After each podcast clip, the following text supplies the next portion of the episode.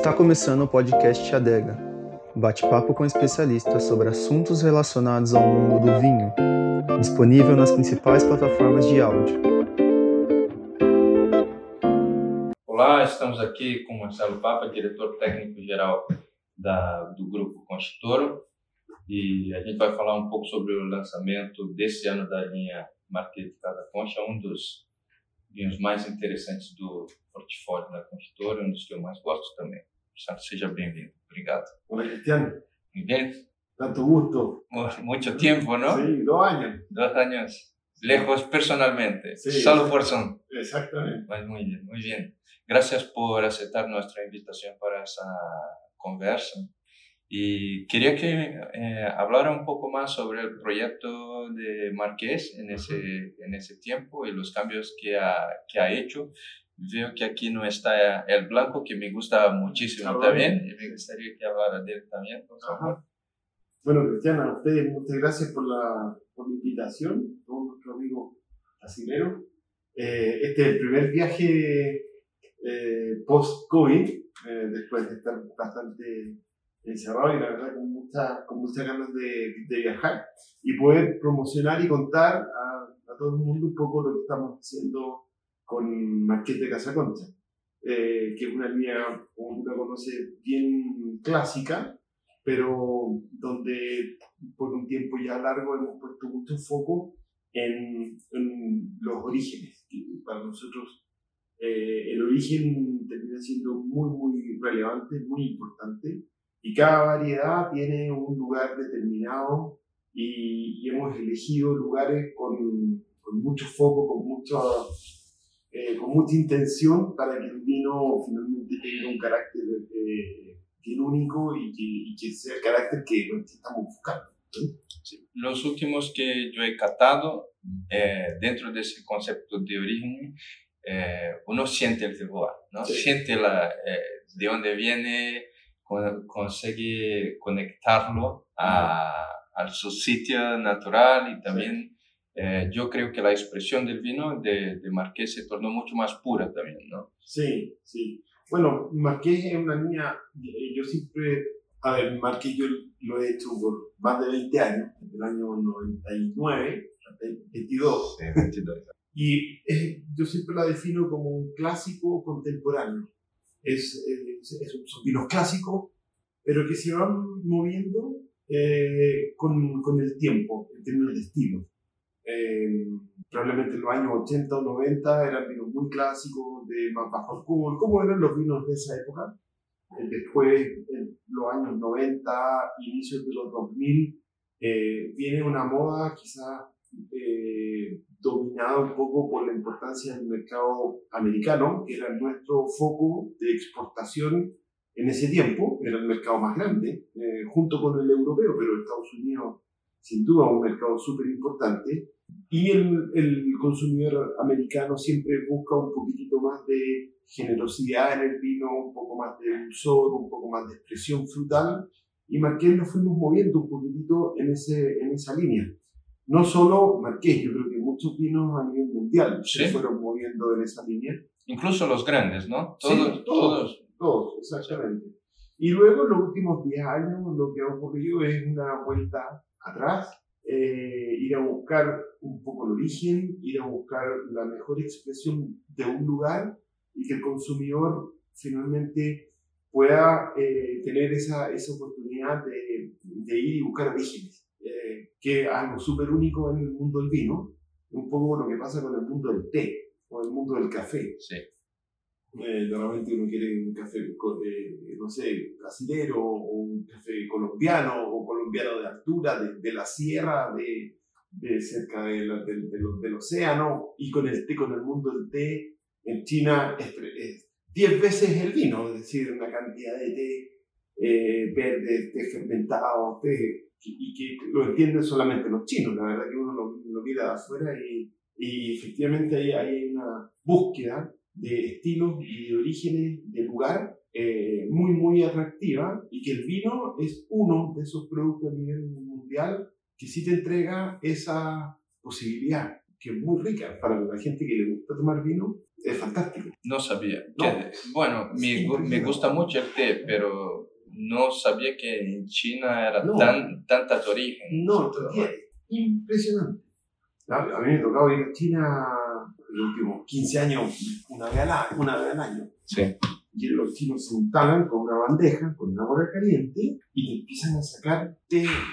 Mira, este té es de, eh, de tal zona de la ladera sur, de la ladera sur. Este es de la ladera tanto. Este otro, este es fermentado con tal cosa. Este, miles, miles, miles, miles. Y tienen té como con el costo, no sé, de una botella de café. No, es, es, como decir lo mismo. Impresionante. Bueno, yo creía que café era, ya tenía muchas cosas, pero No, no. té el mucho más. mucho- No, el café no, así. No, Increíble. es impresionante. No, en los gallos van abriendo café y, y tú llegas a, a la. Y, y, los us- gallos, un y usted hoy siente mucho, eh, eh, empieza a comprender los terroirs también de, de té. de- Usted. No, no, no, no, no. No, tendría que tomar un curso tipo Master of Wine. No, Cristian, eh, o sea, claro, las grandes, los grandes grupos sí. El, el té verde puro, Sí. el el té, no sé, los fermentados, lo, pero después trae en todo lo que es denominaciones de origen, claro, Sí. y tipos de fermentación y, Sí. y, de, no, y tipos y no solo hojas de té sino que hojas de té y hoja- otra- hoja- otras otras hojas Una infusión. sí infusiones y cada zona es muy bonito porque cada zona en China tiene sus lugares de cultivo y los gallos lo, lo- te lo muestran con mucho orgullo un producto muy local muy de la zona eh, y, y el chino eh, tiene eh, tiene un orgullo por, el, por su té eh, gigante ¿Y usted ha ido en una zona de cultivo para no, ver? nunca. No, me encantaría, me encantaría. Pero sí he estado con, con, con clientes que terminamos la degustación y dicen, "Oye, me- vamos a tomar un té. Y te dicen, oye, este gallo es fanático del té. Y tiene un mueble gigante, cientos, cientos de té distintos y te va mostrando uno. Qué rico. Impresionante. Sí. Muy, el mundo del té, eh, sí, es muy diverso. ¿Y qué pasó? ¿Qué cree que pasó con el vino eh, en China? Porque, por ejemplo, Chile tenía China como el mercado número uno. En, en- Sí, sigue siendo. bueno, al año pasado Brasil pasó, Sí. pasó China. Por supuesto que no fue solo el crecimiento de Brasil. Debe, No, Brasil el año pasado fue para nosotros muy, muy bueno. Pero, ¿qué pasó con, con China? China, el, eh, bueno, China culturalmente ha ido cambiando muchísimo. Ok. Eh, originalmente eh, el, el- el chino toma vino más por un tema de estatus, estatus y regala la botella y ahí Sí. venía todo este tema de los vinos falsificados o no, de los Sí. productos falsificados. Pero luego se empezó a traspasar ese consumo más a un consumo un poquitito más de gente que empieza a gustarle esta diversidad, Ok. esta diversidad. Y el año pasado China estuvo, estuvo extremadamente cerrado, muy, Muy cerrado. cerrado. Ok. Y prácticamente, Entonces fue más un tema de logística, sí, de acceso a los vinos, do que algún cambio de mercado. Mm, Fue, exactamente. Claro, porque el consumo mayor está, está en los hoteles, en restaurantes, Restaurantes, sí. en esa parte, estuvo, estuvo muy cerrado. Y este año China va, pero Explode. sí, va muy, muy fuerte. Qué bueno. Sí.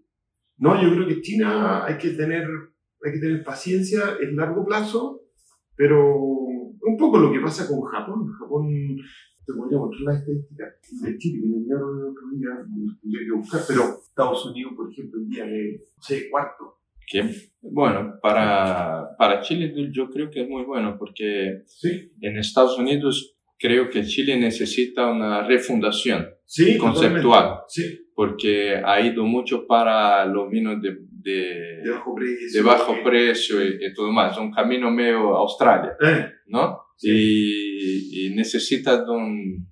un- sí.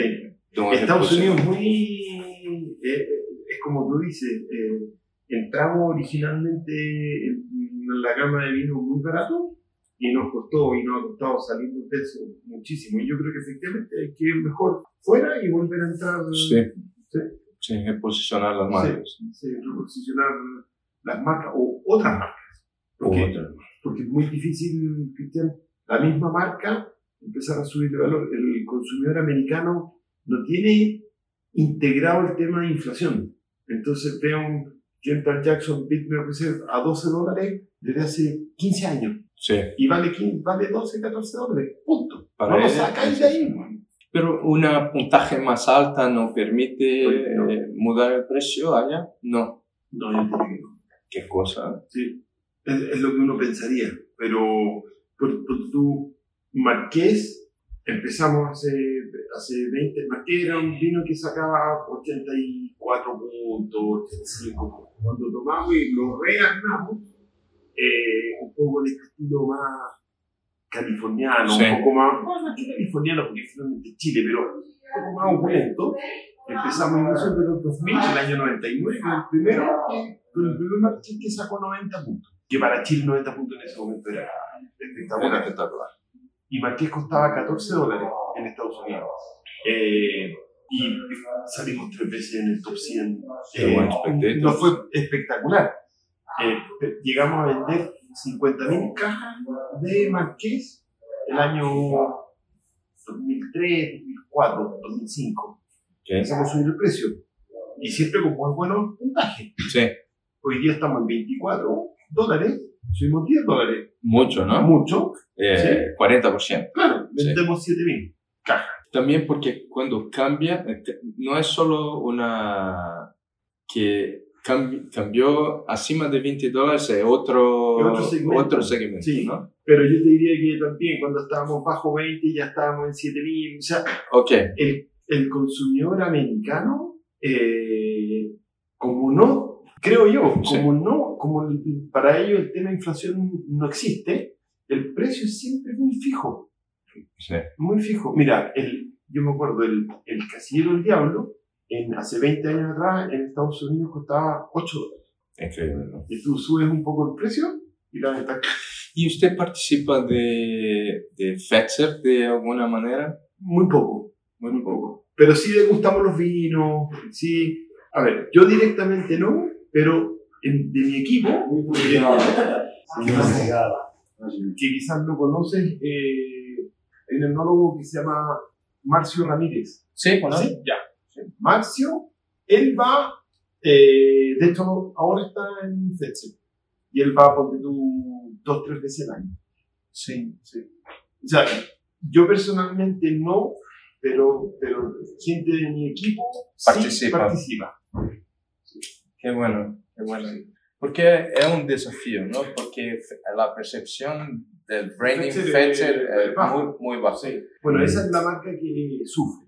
Sí, era eso que Claro, decía. pero, la, pero ponte tú Bonterra. Bonterra, me gusta Bonterra- muchísimo Bonterra. Sí, Bonterra le va así. Y todo el foco está. Porque es como si fuera también un, un Emiliana de, sí, de allá, ¿no? Sí, sí, eso es.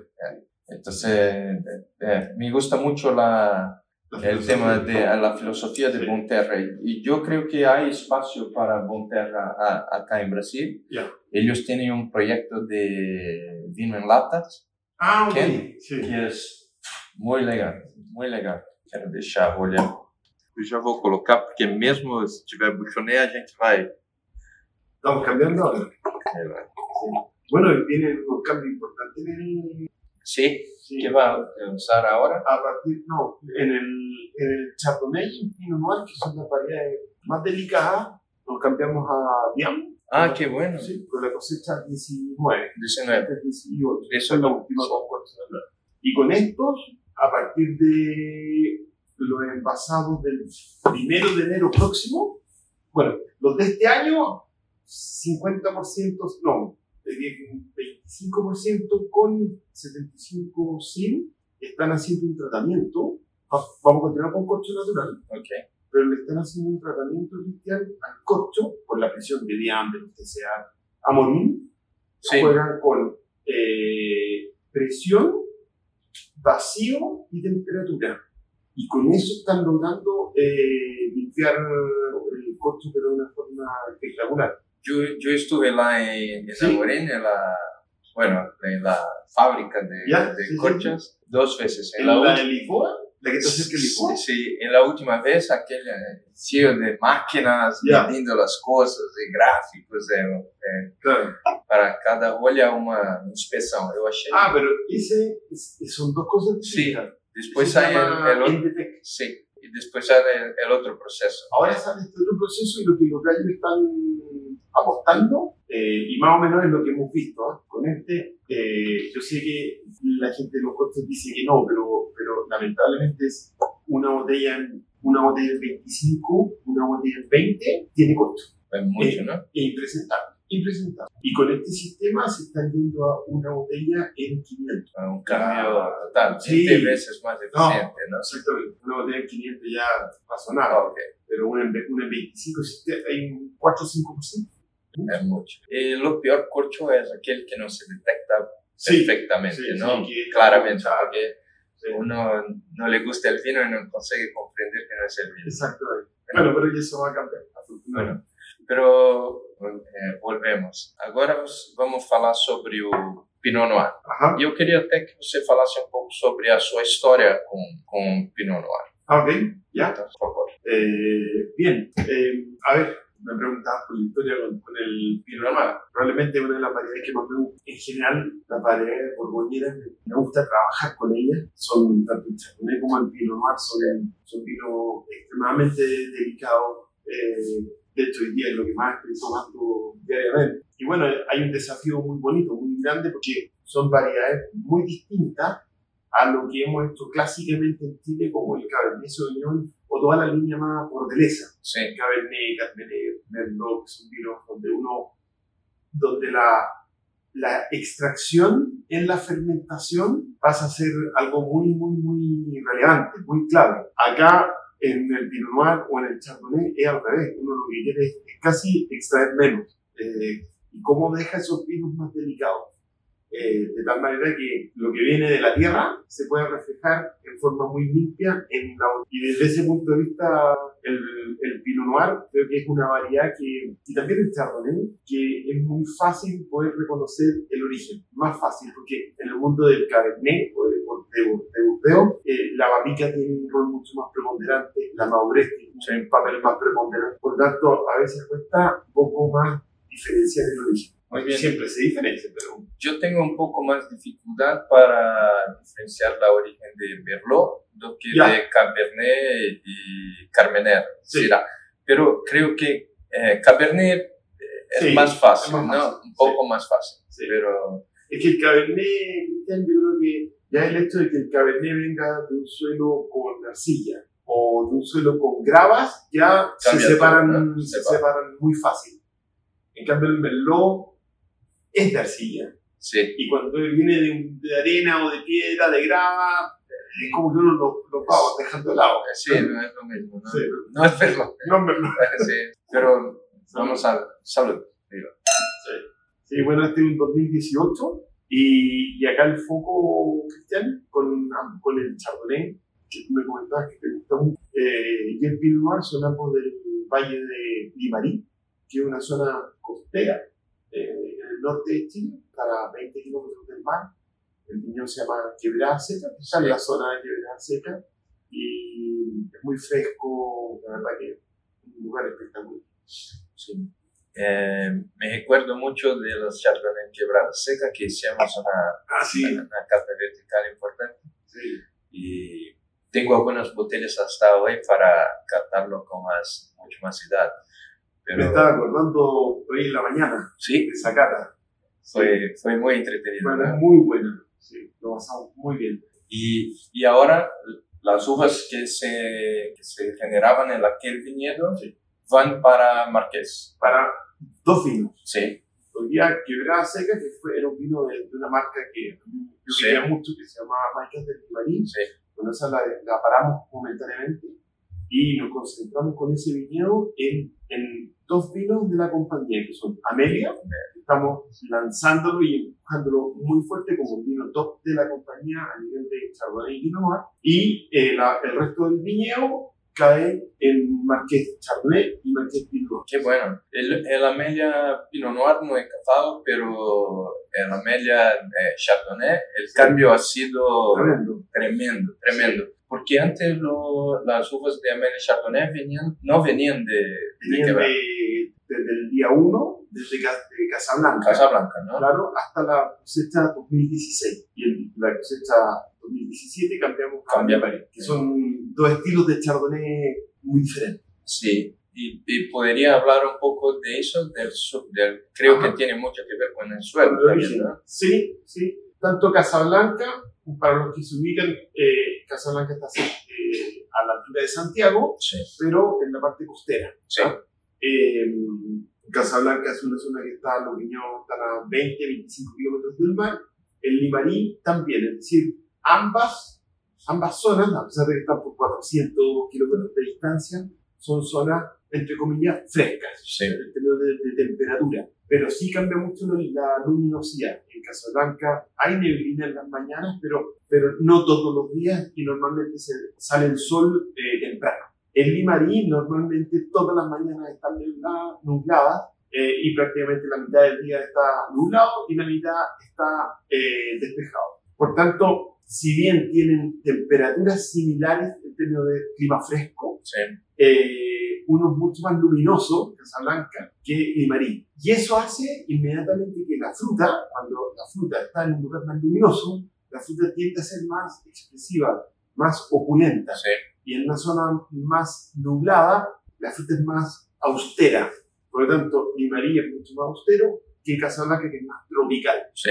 Y luego en el suelo, en el- los suelos ambos hay arcillas rojas, pero en el caso de Casablanca hay arcilla sobre granito y en el caso de Limarí hay eh, arcilla roja sobre algo que nosotros llamamos como local limestone, carbonato calcio. Por lo tanto, eh, Amelia hoy día en Limarí, eh, a- además de esa austeridad en nariz, tiene ese calcario salado, salino, Sí. eh, muy interesante. Eh, y Casablanca tiene un poco más de opulencia porque el granito es más inerte y hace que el vino también genere una buena, una buena grasa, más la luminosidad termina siendo un vino, los de Casablanca, eh, más directos, más opulentos de fruta. eh, para la gente que le gusta la, la cantidad de fruta exuberante, tiene que ir por Casablanca. Para la gente que le gusta la austeridad, mineralidad, tiene que ir por Limarí. Son E- el sello de los E você decidiu que a Amélia vai ser o perfil de, de. Sí, desde mi punto de vista, Cristian, los chardonnay importantes a nivel mundial siempre van por la nota austera, mineral, calcárea. eh, son vinos bastante delicados eh, y Limarí tiene, tiene ese potencial en forma más natural. Pero sobre gusto, eh, no hay nada escrito, es decir, hay, hay gente que le puede gustar ese estilo de chardonnay un poco más gordo, más graso, y hay otros que les va a gustar chardonnay más minerales, calcáreos. Ya es un tema de gusto personal. Sí, yo creo que es un tema de visión también y de, de su conexión con, Sí. por ejemplo, con Borgoña o con, o con otros lugares. Lo mismo Sí. se pasa con, con Pinot, ¿no? Sí, Al principio los Pinots que teníamos en, en Chile tenían mucho más, un camino mucho más hacia Nueva Zelanda do que, sí, do que hacia Borgoña. sí. ¿Por qué cree que elegieran eh, inicialmente el camino de... Eso fundamentalmente por la zona en que uno está ubicado. Ok, Eh, los Pinot Noir, cuando nacen en Chile hace 20, 30 años, eh, la- las zonas donde se plantaron inicialmente fueron zonas frescas, que uno asocia a Pinot Noir a clima. Y las zonas que eran fuertes en ese momento eran Casablanca la zona de Leida, sí, que tienen las características que yo te decía, son climas frescos, como Nueva Zelanda, que tiene climas frescos, sí, pero bastante luminosos. Y eso hace que tengan más color, tengan más expresión de fruta. A veces la frambuesa natural de la- del- tiende a pasarse casi a la frutilla sí, por, por el- por la luminosidad. Eh, y cuando tú estás enfrente a un lugar, a veces es difícil, Cristian, con la mano simplemente del enólogo, cambiar un poco el estilo. El lugar termina marcando muchísimo al vino. Y particularmente en un Pinot Noir, que son variedades muy delicadas, eh, yo diría que efectivamente los Pinot Noir de Casablanca y de, de, de Leida generaban naturalmente esa, ese estilo más neozelandés. Ahora, ¿qué está pasando hoy día en Pinot Noir en Chile? Está súper eh, interesante porque nos hemos ido moviendo hacia los extremos. Por un lado están los Noir de la zona norte de Limarí, donde ahí estamos nosotros, está Tabalí, eh, y otras partes de que han ido haciendo muy, muy interesantes en la línea que te cuento. Y también hacia Bio Bio. Y ahí también hay otro grupo de viticultores que está trabajando en, en, Bio Bio. Y, también van por el, por el lado también más austero, quizás no tan mineral, pero más austero. Y hoy día hay un mundo Pinot muy interesante. Al sur tengo sentido un poco, un perfil un poco más rústico, ¿no? Eh... Eh, depende de dónde. Sí. Porque cuando uno habla del sur, el sur es bastante grande. Sí. Pero está la zona de Muchen, la zona de Traiquén, la zona de Mayeco. Eh, es decir, hay, hay como micro zonas, claro, y que, y que efectivamente a, nivel de fruta, encuentro que la fruta en esa zona es muy clara, muy típica. Hay rica frambuesa, muy buena. Y a nivel de boca son un poquito más dulces quizás que los ah, del norte. Sí. Pero no tan dulces como los de Casablanca a nivel. Yo creo que el, sur está en desarrollo y hay que ir buscando los lugares. Muy delicado. Sí. ¿Ah? La fruta es, muy pura. Sí. Hay una... Acidez y mineralidad. Sí. Hay esta fantástica. É, Tensión es una buena palabra. Hay cero dulzor mucha tensión, algo de frambuesa, algo de marino como de yodo. Sí. Eh, y, algo que a mí me gusta mucho es que no van por la línea de la frutilla. Cuando, cuando yo empiezo a sentir algo de frutilla en el Pinot Noir, no se siente. Sí. Toma, Qué bueno, qué bueno, qué bueno. Y me gusta, bueno, 2018 fue una, una zafra muy buena. Muy buena, ¿no? Sí, Una cosecha muy buena. Eh, 19 y 20 son buenas, son distintas. 20 un poquito más gordo, un poquito más opulento en general en Chile. Okay. Y 21 es tremendo. ¿Ah, sí? ¿Cómo compara 21 con 18, por ejemplo? Muy cerca. Muy cerca. Sí, muy cerca. Sí. Te diría que en términos de, de Chardonnay y Pinot Noir, 18 y 21 son cercanas. Son, ambos son años muy fríos. Sí. Y en el caso de Cabernet Sauvignon y la variedad más fortaleza, sí. fue un año 2021, el 18 fue extraordinario, pero el 21 creo que tiene un plus extra eh, y ahí tiene que ver con un poco una teoría, una hipótesis. Sí. El, los, Cabernet, los Cabernet Sauvignon, Merlot, Carmener, que de la misma línea, son variedades que nacen en Burdeos, que es una zona atlántica, donde eh, uno cuando está en Burdeos siente un poco más de humedad en el, en el, en el aire, sí. ¿no es cierto? Uno, sí, uno sí, siente un poco una humedad. Chile, eh, y para qué hablar Argentina, ¿no es cierto? Que son países que están eh, muy cerca de la cordillera, eh, o por lo menos estas zonas, ¿no es cierto? y son zonas secas, de 30, 35% de humedad, de humedad baja. Quizás por eso a Argentina teniendo un potencial espectacular para, para Malbec, el Cabernet se les hace un poco más difícil, creo yo, por el, la, la, baja eh, humedad ambiente y la planta no se siente tan cómoda. Y en Chile también no, tenemos el, el, Océano Pacífico que nos ayuda un poco, sí. eh, y por eso un poco quizás con los Cabernet nos va mejor. Eh, pero particularmente en 2021 tuvimos una lluvia muy, muy grande a fines de enero. Y eso hizo una... levantó la humedad eh, en forma muy importante durante todo el mes de febrero, que es el mes antes de la cosecha. Y en lo particular yo vi a los Cabernet, Merlot, Carmenet, pero particularmente los Cabernet Sauvignon, que en este ambiente un poquito más húmedo, la planta se sentía muy cómoda. Y eso lo ve después uno en los vinos, son vinos relajados, súper largo, con una, lo llaman los ingleses, una drinkability sí. espectacular. Isso, isso traz um tema interessante. Durante muito tempo sempre se falou muito de estresse hídrico intenso. Sim. E hoje a gente tem a consciência de que isso não é o ideal. Né? Não. O pode ser pode ser um ideal cristiano si tú estás buscando ese estilo que te comentaba tiempo atrás, más opulento, más napa, sí, okay. eh, que expresar y, y generas ese vino más gordo, goloso, opulento, a costa de la vida de la planta. Porque una planta que está bajo más estrés, y como, como todo el mundo, si nosotros estamos bajo más estrés, seguramente vamos a vivir menos. menos sí. La planta le pasa exactamente lo mismo. Eh, y hoy día hay toda una vuelta atrás de intentar que la planta esté ligeramente más cómoda en el lugar donde, donde está. y eso lo sienten los vinos, los vinos son más También. relajados. Qué bueno, qué bueno. Y, pero habla, de ahí, volviendo un poco para el tema que usted hablara, falando de Cabernet Sauvignon no Chile. Para mim, é, Cabernet continua sendo a variedade é, do Chile. Eu não sei se, e às vezes creio que com a gana de criar coisas novas todo o tempo, eh, os produtores deixaram o Cabernet Sauvignon um pouco de lado. em, em um segundo em um segundo plano para tentar novas variedades e, Sí. coisas assim.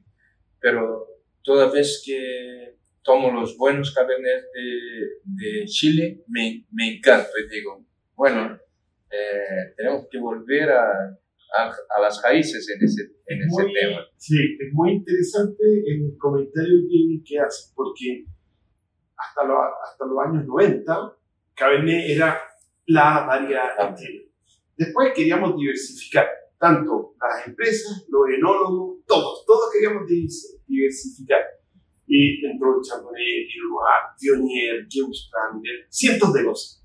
Fueron cayendo algunos, y hoy día nos hemos ido quedando con las variedades más clásicas, y a pesar de que hemos introducido muchas variedades distintas al Cabernet Sauvignon, hoy día uno ve, analiza y dice, bueno, Cabernet ahí está. Y sigue teniendo una, teniendo una venta súper, súper relevante y porque el consumidor lo, lo respalda.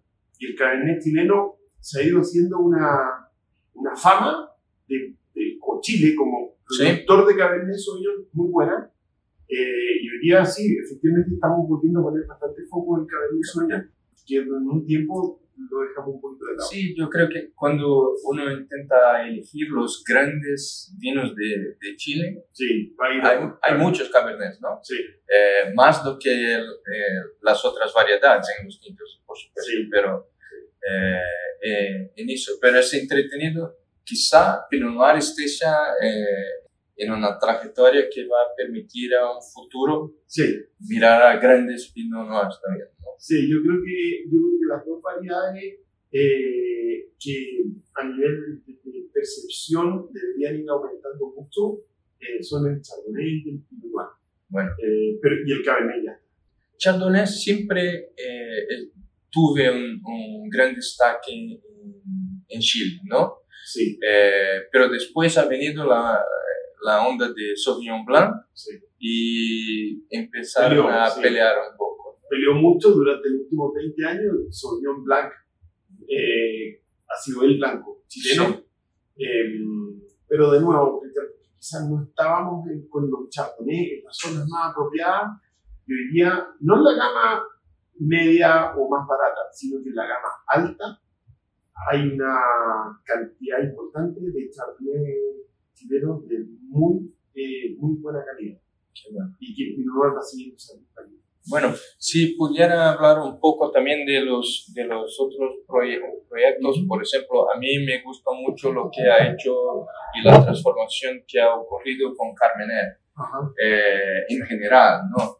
Porque ustedes en la compañía tienen la felicidad de tener, eh, eh, en mi opinión, Peomo, ¿no? Sí. Y si pudiera explicar un poco Peomo, el de qué nace de Peomo, y por qué el Carmener de Peomo es tan distinto y, y tan superior, en mi opinión, eh, ficaría encantado.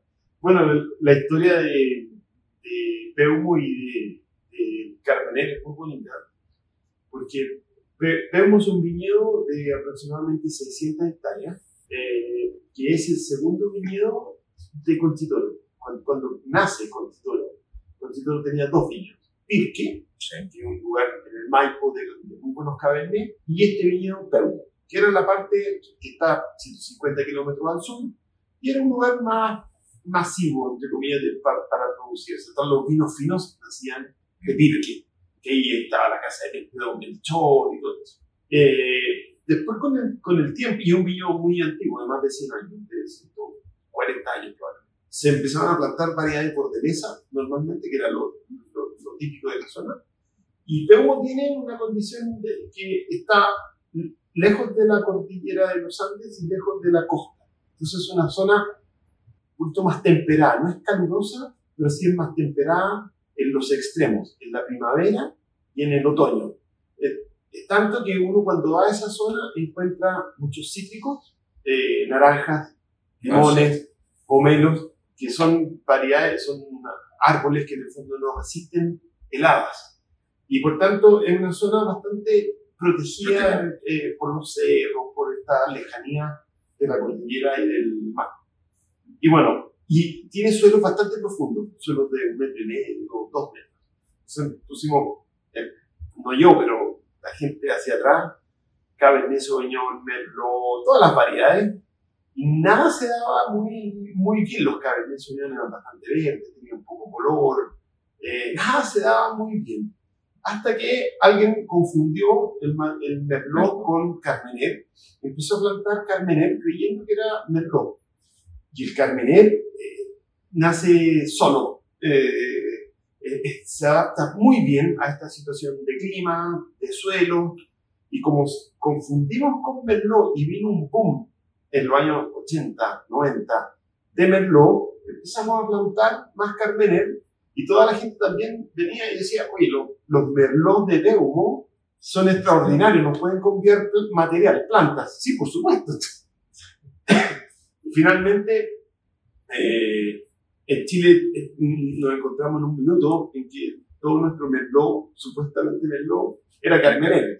Y eso ocurrió a mediados de los años 90. Eh, en un lugar, bueno, hoy día de las 600 hectáreas hay 400 que están plantadas con Carmener. Eh, eso, te, indica un poco la, la selección natural. La selección natural y las otras variedades han ido desapareciendo. Es una zona que los, los se dan en forma natural muy, muy bien. Eh, maduran, maduran de forma excelente. Eh, son pinos que tienen buena concentración, muy buen color y el tanino siempre es fresco, un tanino que no es pesado. Así que estamos felices de, de poder tener este viñedo que sin duda esta zona de Peumo junto con la zona de Pichidegua y Apalta, que se forma ahí como un triángulo, yo creo que desde ahí nacen los mejores carmeneros día en Chile. Bueno, usted, eh, eh, la compañía ha hecho el primero Carmín del Peumo, que ha sido ganando eh, mucha relevancia y, protagonismo en el escenario internacional, con un gran posicionamiento en Wine Spectator. Y intento recordar que añada, creo que fue 2005, pero no, no estoy cierto de eso. Y usted ha hecho muchos cambios en, en, en, el camino de ese vino en, los últimos años. Yo diría que sí, un poco en línea con lo que estábamos conversando Cristian. La primera cosecha fue en 2003, que fue una cosecha cálida, sí. globalmente cálida. Eh, y era un vino que estaba también muy... Cuando nace Carmen de Peumo, nace por nuestros socios en California, en Estados Unidos. Eh, ellos querían y nos empujaron a armar un Carmener top para el mercado americano. Y, y por ahí nace Carmín. Ese fue su primera, su, el primer cliente. Por lo tanto, este Carmener siempre al inicio tuvo un sello más americano, eh, de fruta cortada bien tarde, vino bien generoso. Y después en el camino ha ido tomando el rumbo que han ido tomando en general los vinos de origen, que, son, eh, o que es intentar o tratar de respetar, de respetar el origen de la forma más pura y neta posible. Y eso es lo que estamos hoy día y también nos ha ido súper, súper bien. Y hoy de Peomo sale eh, Carmín, Terruño y Marqués. Marqués y Gran Reserva. Y Gran Reserva. Ah, todos los mejores carmeneros de Constituto nacen, en Peomo eh, y ahí hay dos hay dos situaciones de suelo que están separadas por, la, por una carretera que pasa en Ok. la mitad. Hay un, hay un, para que los amigos entiendan, hay un cerro, está una parte media plana y hasta el río. O sea, en la parte del río hay menos suelo y más piedra, esas son las peores partes. Ok. De hecho, ahí no plantamos carmener. Y los mejores carmener nacen de esta semiloma que va al cerro, donde hay, donde están las piedras, las gravas en profundidad, pero está este metro y medio de suelo. De ahí nacen los mejores carmener. Y los, los viñedos más antiguos los ocupamos para carmín, luego terruño, luego marqués, luego gran paseo. Muy bien. Me acuerdo cuando comencé a ir o Chile para cantar e eu queria degustar Cabernet Sauvignon e todo mundo me fazia degustar também Cabernet. Ah. E não era tão feliz, a, a experiência não era... É, Al inicio no. No. é, e hoje tenho muito prazer em degustar os também, Ya, porque há, é, creio que há uma compreensão sí. de lo que es ideal para, para Carmener que no se tenía al Antes. principio. Había, una, había muchas ganas de luchar contra el verde, Verde, sí. Eh, era, era- y, y así ia para el lado Claro. completamente opuesto. ¿no? Bueno, es un poco, un poco Cristian, por, por, por la génesis de los, de los proyectos, porque sí, los Carmener inicialmente se generan eh, inicios de, fines de los 90, inicios de los 2000, pensando en el mercado americano. Sí. Eh, y en el mercado americano no les gustan las notas verdes, quieren, quieren que todo sea más dulce, más generoso, con harta fruta. Es el sello del mercado. Entonces todos estos Carmener nacen pensados para ese ¿Para qué? mercado. Entonces era como, no, tiene una nota verde, pongamos un poco más de madera. Yo recuerdo una, una anécdota con Marcio que hemos trabajado 20 años acá eh, en estos pinos. Teníamos unos lotes un poco verdes de Carmener, de Peumo, para Marqués. Y estábamos vendiendo muy bien. Y con Marcio decíamos, oye, el lote está muy verde. eh, ¿Qué hacemos para taparlo? Bueno, pasémoslo dos veces por barriga nueva, americana.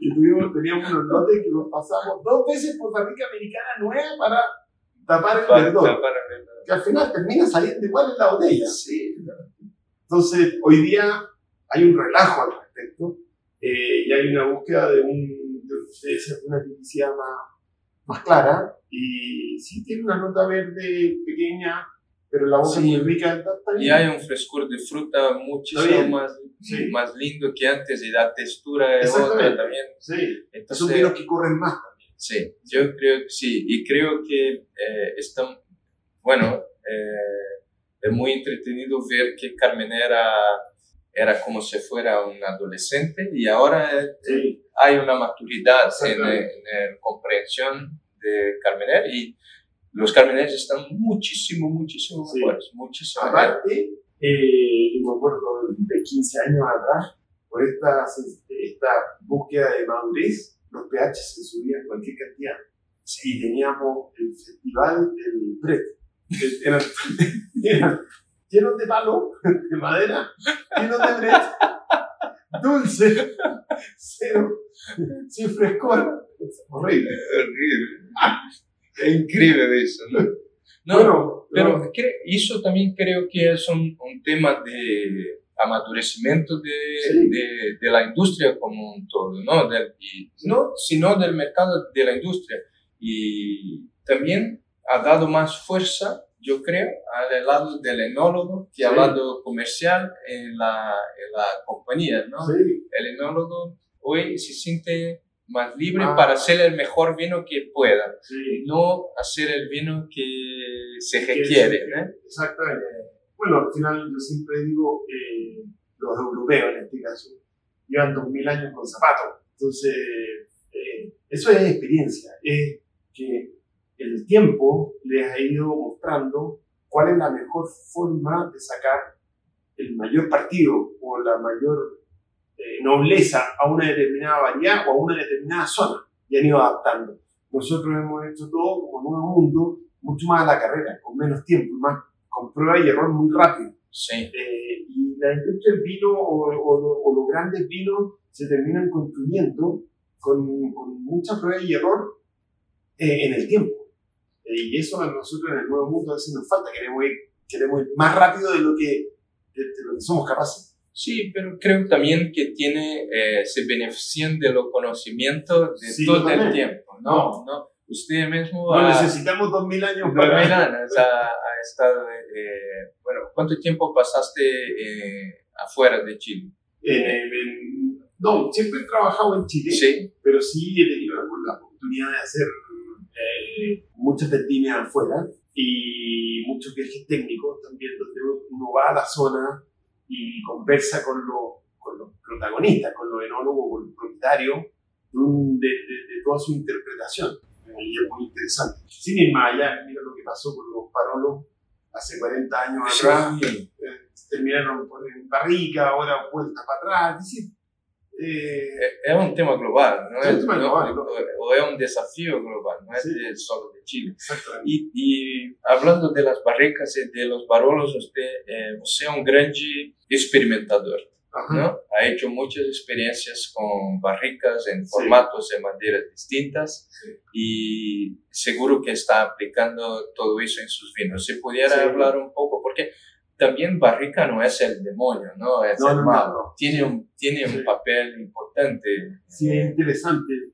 Te podría contar lo, te podría contar lo que me ha pasado con los Cabernet. Okay. Eh, con los Cabernet Sauvignon, eh, para que veas que no, no todo es, siempre como muy clásico, por eso decía clásico contemporáneo. Cuando tomo Marqués Cabernet, inicialmente la fórmula que, que hacíamos era 30% de barricas francesas nuevas y el resto barricas de uno y dos usos. Es el marqué, Cabernet clásico. Okay. 16 meses en barrica y, y, es decir, muy, muy, muy clásico como un tipo segundo vino eh, bordelés. Okay. Entonces era la receta. Era Melchor 70, 75, 65 barricas nuevas y Marqués 30. Esa fue la receta original cuando se crean estos, estos vinos. Después viene toda esta moda más americana, entonces yo decía, bueno, ¿cómo al Marqués Cabernet trato de incorporar un poco más de madera? Siempre dentro de un presupuesto eh, acorde a la mancha. Entonces empecé a bajar un poco barricas francesas, un 10-15%, y incorporé barricas americanas, que son más baratas y que te aportan un poco más y, hacen que los vinos estén más prontos, más listos. Entonces con eso, con el mismo presupuesto, me moví a un mayor porcentaje de, de maderas nuevas. Después me empecé a dar cuenta de que, de que quedaba el vino, sí, atractivo, eh, más goloso, pero más cansador. Y ahí empecé a buscar, a buscar, a buscar. Empecé a sacar la barrica americana, empecé a retornar con la barrica francesa, y de ahí empiezo a experimentar con fudres, fudres italianos de 5.000 litros, los clásicos que se ocupan en Toscana y en Barón, o en Barbaresco. Y, y dijo, acá está, esta es la mía, y partí con, eh, comprando menos barricas para poder comprar los fundes, y muchos cabernet los, lo empecé a, a, criar derechamente en los fundes. Y también, eh, siempre, nunca abandonando la barricas, pero me empecé, me empecé a dar cuenta de que el cabernet es una variedad que una vez que uno ya lo, lo, lo fermentó y lo tiene hecho vino, le encanta el aire. Me gusta el aire en, el primer año de vida, muchísimo. Y en los fugres que eran más grandes, finalmente se empezaba a ahogar el Cabernet Sauvignon. Pedía aire y el fugre no se lo entrega. Entonces empecé a ver que los vinos sí quedaban muy delicados, muy ricos de, de, de boca, pero empezaban a perder un poco de color, se ponían menos golosos. Y el ah. consumidor de Cabernet Sauvignon es un consumidor eh, muy clásico, muy, muy clásico. No, no, no, el, consumidor de Cabernet Sauvignon, como es una variedad que la conoce todo el mundo, eh, nos permite que no se mueva mucho. Y ahí, eh, en un viaje a, a Barolo, hace 7, 8 años atrás, eh, y particularmente con un, con, un, con un productor que se llama Vieti, que probablemente lo que conoce, con Conrado, nos ponemos a conversar y claro, estaban todas estas escuelas de los modernistas y de los, y de los clásicos, que los modernistas eran barrica y los clásicos eran solo fugue y me pregunté, ¿dónde estás tú? Y dije, no, yo estoy en mi camino. ¿Cuál es tu camino? No, la barrica es súper importante porque necesito en los primeros ocho meses de vida que el vino esté en un, en una, en un container o en, una, en, una, en un espacio donde pueda recibir buena cantidad de aire. Y esa es la barrica, no es el fluido. Y luego el segundo año, ahí lo quiero cerrar y ahí lo guardo en el fútbol. Y me hizo todo el sentido y lo empecé a hacer así. Todo, todo el, primer año de crianza del Marqués Cabernet siempre barrica y, el, y todo lo que, lo, que sigue es todo en fútbol. Y la verdad que creo que ahí ya, ahí, ahí ya me quedé. Y no es necesario ni siquiera obligatorio, eh, positivo, que sean todas barricas de primero no, no, uso, no, porque quieres solamente esa conexión con él. Sí. Normalmente este vino de Marqués Cabernet debe tener en su composición total un 25% de barricas nuevas, una cosa así. Sí. Siempre francesa, eh, que aporta mucho largo, muy rico eh, y ahora en esta fe, ahora en noviembre, es decir, ya sí, parto con los primeros lotes del 2021, a, lo voy sacando de la fábrica y lo voy moviendo al food. Y la verdad que estoy muy, muy contento. Bom, para mim o Marquês, o Cabernet do, Marquês sempre puxou a linha para cima, né? Sempre foi um dos vinhos da linha que mais é, me encantaram. E agora o que eu sinto é que vocês estão reposicionando toda a linha Marquês, um, um patamar mais próximo do que vocês consideravam os grandes vinhos da, da construtora. Né? Uhum. E porque creio que durante bastante tempo Marquês ficou em in between, uhum. é, é, sem encontrar o seu posicionamento como um vinho que mereça Sim. a atenção que hoje ele merece. Eu acho que eles têm No, hoy día es una marca que está teniendo mucho foco al interior de la compañía, también a nivel enológico, siempre lo ha tenido, eh, y estamos muy contentos de cómo, cómo está caminando la línea. Sim, no Brasil acho que é uma das melhores relações é, entre qualidade e preço que, que a gente tem, e quando eu falo qualidade e preço não quer dizer um vinho barato, é um vinho que entrega mais do que, do que custa. Eu espero que continue assim, que vocês não... Essa é como o mercado americano. Bom, muito obrigado pela sua atenção. Sempre um brinde. Seja bem-vindo. Saúde.